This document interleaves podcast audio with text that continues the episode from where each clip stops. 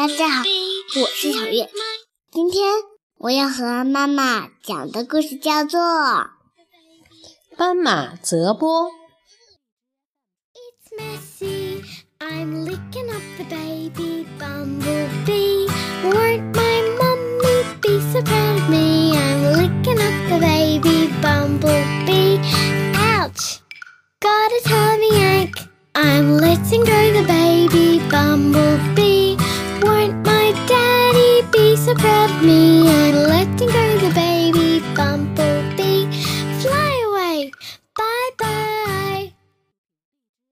怪不在院子里，一群斑马才敢冒险去他家的院子玩。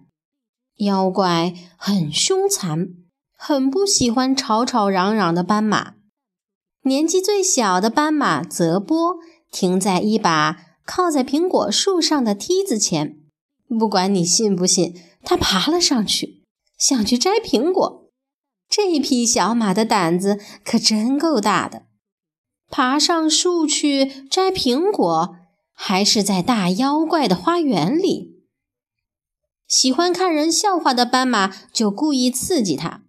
泽波，看那只红红的苹果，在上面闪着光呢，在最高的那根树枝上，快去把它摘下来。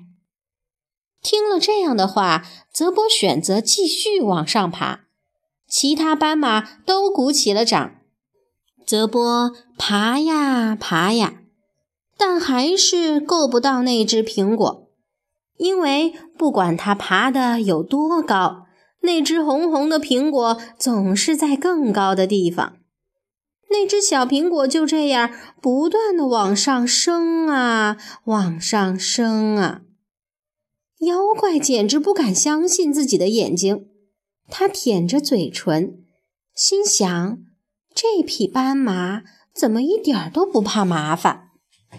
泽波开始气喘吁吁起来，而下面的斑马还在给他鼓劲儿：“去呀，泽波，继续爬，快上去，快点儿！泽波，你数数看，再爬一步、两步、三步。”显然，泽波一点儿都不喜欢数数，于是他就开始乱数。七步，十二步，五步，但斑马们不让他这样干。泽波啊，你看看，你都在数什么呀？专心点儿。泽波专心致志地爬着，但他有点头晕起来。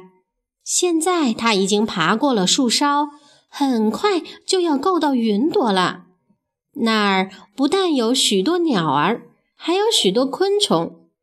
他的弟兄们都在下面给他加油，他们都在和泽波一起数：三十、三十一、三十二、三十三、三十四。骄傲勇敢的泽波不想让他们失望，于是就继续爬。大妖怪惊得说不出话来。这匹斑马已经爬到了树上，还在继续爬。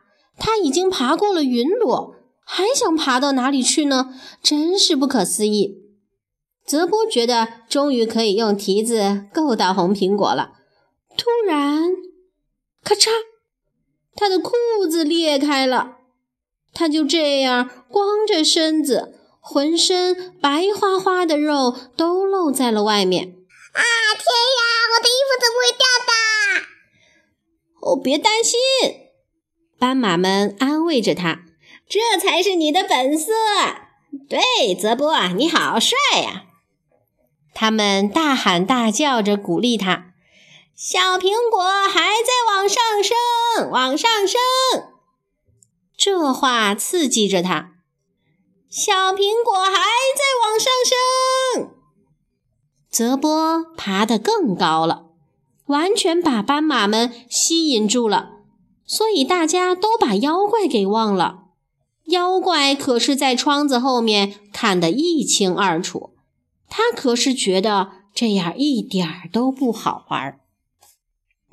斑马们不知道在喊什么话好了，其中一匹斑马无意识地喊道：“旋转花生。”而爬得这么高的斑马，不知道为什么正好特别想吃花生。旋转花生，旋转花生。他们齐声喊着这句话。苹果掉到了泽波的蹄子上，总算掉下来了，还不算太糟。泽波这才从梯子上爬了下来。在苹果树下，斑马们欣赏着这只漂亮的红苹果，大家都在祝贺这位英雄，拍着他的肩膀给他鼓气，还给他橘子水喝。高兴得满脸通红的泽波则做了一个。出人意料的决定，原来他想把苹果献给妖怪做礼物。泽波朝妖怪的房子走去，他的哥们儿全都吓得浑身发抖，在后面很远的地方跟着。请相信我，泽波说着，把礼物递给了妖怪。妖怪既感动又受宠若惊，哈哈笑了起来。哦，我很喜欢你，你真是一头古怪的斑马。泽波胜利了，他对很怕妖怪的斑马们说：“大家快大笑吧，他不会吃我们啦，会成为我们的朋友。”顺便问一下，泽波，白色的斑马，你觉得是不是很漂亮呢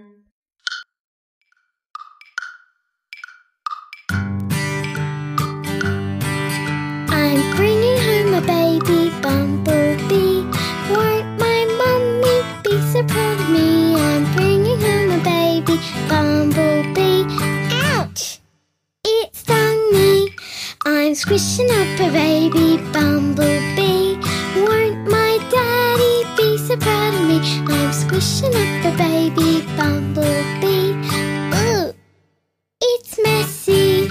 I'm licking up the baby bumblebee. Won't my mummy be so proud of me? I'm licking up the baby bumblebee.